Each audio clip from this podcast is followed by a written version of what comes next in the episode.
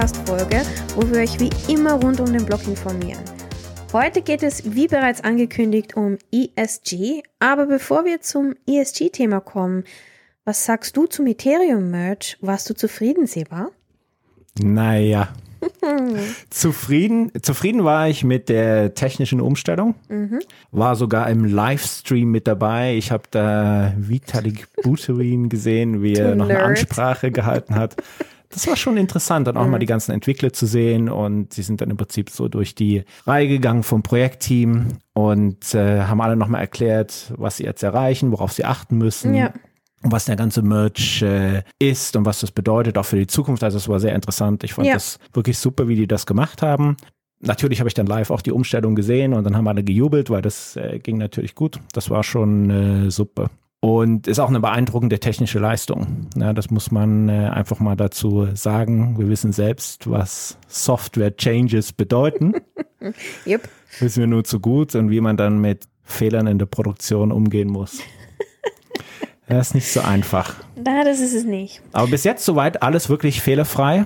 Absolut super gemacht. Und die ganze Welt hat ja auch darüber berichtet. Ja. Das habe ich jetzt nicht so mitbekommen, aber dank dir ja, habe ich das mitbekommen. Enttäuschend war ein wenig die äh, Price Action. Also ja. der, der erwartete Preisanstieg, der blieb aus.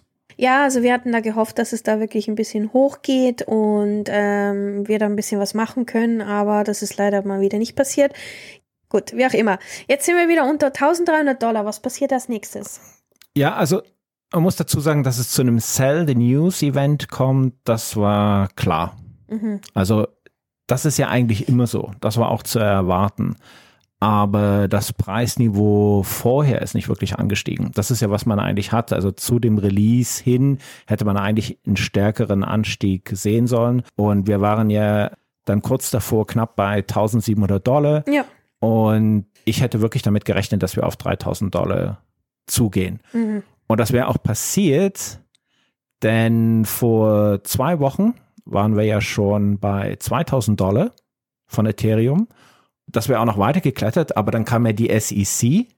Oh Gott, die gehen ja, so auf den Senkel. Der alte Spielverderber ja, musste die. ja bekannt geben, dass Ethereum nach dem Merge eventuell keine Kryptowährung mehr ist und dann kombiniert mit den äh, CPI und PPI-Daten, die für den August nicht wirklich gut ausgesehen haben, dann ging der ganze Markt wieder nach unten. Und das hat natürlich auch der ETH-Rallye dann einen Dämpfer verpasst. Ja, das war sehr schade. Also diese SEC, die geben mir sowas auf den Nerv. Äh, äh, ja, gut. Kein die geht allen auf die Nerven. Ja, die sind so nervig, Mann. Die machen unsere Kryptoträume einfach immer kaputt. Das ist ihr Job. Das ist eben ihr Job. ja, ne, kann ich, ah, okay, ich hätte, naja, wie auch immer. Also das Ganze war jetzt wirklich eine unglückliche Kombination von äh, Umständen, so kurz vor dem Merch, das ist halt halt, ja, leider ein bisschen Pech. Ja. Was soll's? Ich bin gespannt, ob die SEC jetzt noch eine Untersuchung einleitet oder ob sie einfach mal nur bluffen. Oh Gott, ich hoffe, sie bluffen. Bitte, bitte blufft. Ich, ich, ich hab's gesehen. SEC, bitte geht weg. Gut, ähm, dann mal ein bisschen woanders hin. Erstmal müssen wir jetzt nochmal über den Ripple Case äh, sprechen. Und der sollte jetzt dann auch bald mal über die Bühne gebracht werden. Ähm, was passiert denn da? Ja, momentan eigentlich noch nicht so viel. Also was wir sehen ist äh, in den letzten paar Tagen ein Preisanstieg und es wird einfach gemunkelt, dass die Leute sind müde. Sie wollen einfach, dass da jetzt mal ein Ergebnis kommt. Ja das, äh, das zieht sich jetzt schon zu lange hin. Und ich glaube, wenn der Druck aufgebaut wird, dass äh, man wirklich ein Urteil fällen muss, dann rechnet man damit, äh, aufgrund der ganzen Indizien, dass es wahrscheinlich zugunsten von Ripple äh, ausfällt oder vielleicht gibt es einen, äh, einen Vergleich. Uhu, Ripple. Und ja, wir werden sehen. Also es bleibt äh, spannend, aber ich denke, wir werden dieses Jahr dort wahrscheinlich noch ein Urteil sehen. Bitte und bitte zugunsten von Ripple. Oh, ich würde mich so freuen. Ich meine, nach unserer Ripple-Episode sind die Hoffnungen groß bei mir. ich mag Ripple immer noch. Und ich würde mich wirklich freuen. Und liebe Maisianer, hört euch doch die Folge bitte an. Ähm, ihr findet die in unserer Playlist. Und jetzt sind auch alle Folgen auf YouTube endlich da. Also falls YouTube für euch einfacher ist, der Kanal ist in den Kommentaren drin bei uns und ihr könnt einfach nur den in der Suchleiste eingeben und dann findet ihr uns auch da. Bitte liken, den Kanal abonnieren und einen Kommentar hinterlassen, damit wir auch in den Algorithmus reinkommen. Perfekt. Gut, jetzt mal ein bisschen, Danke, Tina. Bitte, bitte, ein bisschen Werbung muss sein. so, und jetzt endlich zum Thema des Podcasts und zwar ESG. Seba, was ist ESG überhaupt und für was steht es denn eigentlich? Jetzt aber endlich ESG, ESG, ESG hier, ESG da. Man hört die ganze Zeit von ESG. Das ist schon, schon manchmal ein bisschen nervig, muss ich sagen. ESG steht für Environmental, Social and Corporate Governance. Und es bedeutet ein Bestreben, die Steigerung des Geschäftswachstums mit dem Engagement für eine weltweit nachhaltigere, gerechtere und ethisch einwandfreie Zukunft zu verbinden. Kurzum, es geht um Nachhaltigkeit oder in Englisch Sustainability. Wow, das klang jetzt wie so ein, ja, das ist auch nicht so ein Heldenepos. gut, also das Ganze klingt mal ganz gut. Ähm, hast du da ein paar Beispiele für uns, was das denn so beinhaltet? Habe ich zum Beispiel Environment. Also, Umwelt. man, genau, Umwelt. Man steige zum Beispiel die Effizienz der Ressourcen. Ja. Das ist positiv. Ja, oder man hat ein nachhaltigeres Gebäudemanagement. Man verbraucht weniger Wasser. Ja, das ist jetzt auf Firmen bezogen. Das wären jetzt so Beispiele, äh, woran man gemessen werden kann, ne, diese Umweltkriterien. Und trägt man jetzt natürlich zu einer Verschmutzung bei, sagen wir mal, man leitet ähm, Gift in ein Gewässer ein und darüber wird auch in den Schlagzeilen berichtet, dann ist das schlecht für das ESG-Rating. Dann bei Social, also Social, da geht es wirklich darum, ähm, werden zum Beispiel Mitarbeiter diskriminiert. Ja, Social heißt sozial. genau. Strebt eine Firma Diversity an? Diversität, was bedeutet ähm, alle Arten von kulturellen, kulturelle Hintergründe werden akzeptiert. Also egal woher du kommst, bist du integriert. Genau, gibt keine Diskriminierung, ähm, hat man einen fairen Umgang mit Kunden, ist man transparent und so weiter. Und wenn man all diese Kriterien einhält in dem sozialen Faktor, dann wirkt sich das natürlich positiv aus auf das ESG-Rating. Und das letzte ist äh, Governance.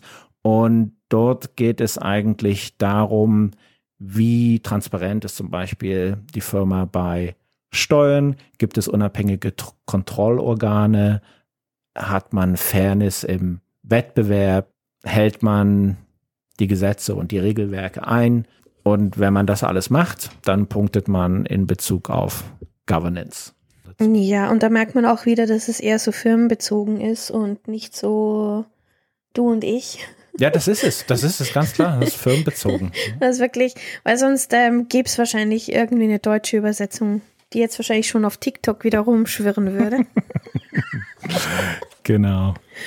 Gut, jetzt äh, gelten ja diverse Kriter Kriterien für Firmen, aber ähm, wer ist denn da und kontrolliert und misst diese? Also für die ESG-Kriterien, da gibt es äh, einige, zum Beispiel Bloomberg, MSCI oder Sustainalytics. Gibt wirklich verschiedene Organisationen, die ESG-Rankings bestimmen und veröffentlichen. Und die Bewertungsskala ist zum Teil unterschiedlich, kann von 1 bis 100 gehen oder von A plus bis D minus, ist so ein bisschen ein Gemüsegarten. So wie in der Schule, hä? Ja, muss man ein bisschen nachschauen, was ist jetzt eigentlich das Ranking? Ist jetzt 1 gut oder 100 gut oder ist jetzt A gut oder D gut? Ähm, ist nicht so ganz einfach, aber so sind im Prinzip die Bewertungen. Ja, und wenn der Bloomberg-Typi gerade einen schlechten Tag hat, dann kriegst du den Minus. So ist es. Gut, und äh, wie misst man die ESG-Kriterien, um dann zu einem Rating zu gelangen? Das ist leider völlig intransparent. Ja, du hast am Ende ein Rating und das sagt in dem Moment nicht wirklich so viel. Außer dass du weißt, okay, es ist jetzt gut, mittel oder schlecht, aber wie sich das genau zusammensetzt, ähm, äh, wo das herkommt, warum man jetzt zu dem Ergebnis gekommen ist, das ist nicht wirklich transparent. Nehmen wir zum Beispiel mal Tesla. Okay, mm, äh, ja, Tesla ist gut. Ausgerechnet Te- Tesla. Ja? Die Firma von unserem Helden, Mr. Elon Musk, der sagt, dass unsere Welt nicht bedroht wird durch Hunger und Überbevölkerung. Nein, wir sind unterbevölkert und darum hat er irgendwie heimlich zehn Kinder, damit er helfen kann, dass wir nicht mehr unterbevölkert sind. Was bedeutet, dass er mehr Leute zum Mars schicken kann. Sorry. Und wer hat dir diese Information gezwitschert? Ähm, das war so ein Artikel. Ähm, das war, er hat, er hat das, er hat das echt getweetet. Er hat getweetet, die Welt ist, also die größte Gefahr für die Welt ist wirklich, dass wir zu wenig Menschen haben. Hat das getweetet und ein paar Tage später kam dann echter Artikel raus, dass er mit einfach mit so vielen Frauen Kindern, Kinder hat und das ungefähr zehn Stück sind. Hast du nicht gewusst? Nein. Was? Unser Weltretter. Für mich sind das die Kinder der Zukunft, die Kinder, die wir alle zum Mars schicken können. Und mit Mr. Tweet gleich mit. Genau, mit Mr. Tweet. Okay, also was, was, was twittert er denn so? Ja, was, äh, also dazu twittert er eigentlich nicht so viel. Ist die Frage, was zwitschert uns da das ESG-Rating zum Beispiel über Tesla? Mhm. Und das nicht wirklich viel. Ja. Jetzt habe ich mal so ein Beispiel genommen, was Sustainalytics dort ausspuckt. Also du siehst ein Rating von 28,6. Das wird jetzt erstmal so als mittelmäßig eingeschätzt. In welche Richtung muss es denn gehen? 100 oder 0? 0 ist das Beste. Ah, oh, und äh, 100, genau, also, 100 ist das Schlechteste. Bist, bist du gut. Das ist so bei SESG. Und deswegen sage ich ja, du musst immer genau nachschauen, weißt du, hm. wie wird das jetzt genau bewertet und äh, was wird da genommen. Aber bei Sustainalytics ist es so, dass 0 bis 10 ist eigentlich du hast keinen ökologischen Fußabdruck oder keinen, sage ich mal, negativen ESG-Abdruck und dann ist es wenig, 10 bis 20, dann so 20 bis 30 ist mittelmäßig, 30 bis 40 ist hoch und dann hast du wirklich Probleme, wenn das Rating über 40 ist und Tesla liegt jetzt so mit 28,6 zwischen 20 und 30 und dann innerhalb der Automobilindustrie liegen sie auf Platz 45 von 85. Das heißt nicht, dass es nur 85 Firmen gibt, aber sie haben im Prinzip Daten gesammelt über 85. Ich finde das jetzt nicht so toll, muss ich sagen. Also es ist jetzt nicht so gerade ein super Rating hm. für Tesla. Naja. Also für das, dass diese Firma sich ein bisschen so verschreibt, die Weltretter zu sein. Also ich meine, der, der Twitter-Herrscher der Firma will er die Welt retten. Finde ich jetzt, jetzt auch, auch nicht gerade so gut. Aber ich muss ehrlich sagen, 85 Firmen zu vergleichen, finde ich jetzt auch nicht wirklich so einen guten Pool, wenn ich ehrlich bin. Müsste noch ein bisschen mehr sein. Ja. Oder haben sie einfach 85 genommen, weil sie sagen, okay, das sind jetzt die 85 Autofirmen, die zum Beispiel Hybridautos haben oder mehr Elektroautos haben oder vorhaben, Elektro. Das ist nicht klar. Es ist im ah, Prinzip okay. Automobilindustrie. Es könnte jedes ähm, Auto sein. Mhm. Man weiß jetzt noch nicht, ob es jetzt um eine Firma geht, die zum Beispiel Nutzfahrzeuge nur herstellt oder Busse. Das wäre ja dann auch nicht wirklich, dass man äh, Äpfel mit Äpfeln vergleicht. Mhm. Also das ist eben genau das Problem. Ne? Hat man jetzt nur 85, weil man keine gute Datenerhebung machen konnte bei den anderen Firmen. Aber was wurde denn gemessen? Genau. Wie wurde gemessen? Mhm. Über welchen Zeitraum hat man gemessen? Was ist da wirklich alles berücksichtigt? Ist zum Beispiel berücksichtigt, dass Rohmaterialien wie Kobalt für die Autobatterie aus dem Kongo unter gesundheitsschädlichsten Bedingungen gefördert wird? Ja. Und dass man bis heute ähm, die Motoren von Elektroautos nicht richtig wiederverwerten kann, also sprich entsorgen kann. Für mich, äh, wenn du schon ein Elektroauto hast, dann bitte muss es rundum, also wie du es herstellst, muss gut sein. Und wie du es entsorgst, muss gut sein. Und wie es die Auswirkung auf, auf die Umwelt ist. Aber wenn du Batterien und Motoren hast, die du nicht richtig entsorgen kannst, sprich recyceln kannst, dann sorry, dann bringt mir das ähm, Elektroauto nicht wirklich viel. Ja, und jetzt ist die Frage, ist das jetzt in die Bewertung mit eingeflossen? Ja, wahrscheinlich. Das sieht man halt nicht. Weißt du? Es könnte mit eingeflossen sein, kann nicht mit eingeflossen sein, ist intransparent.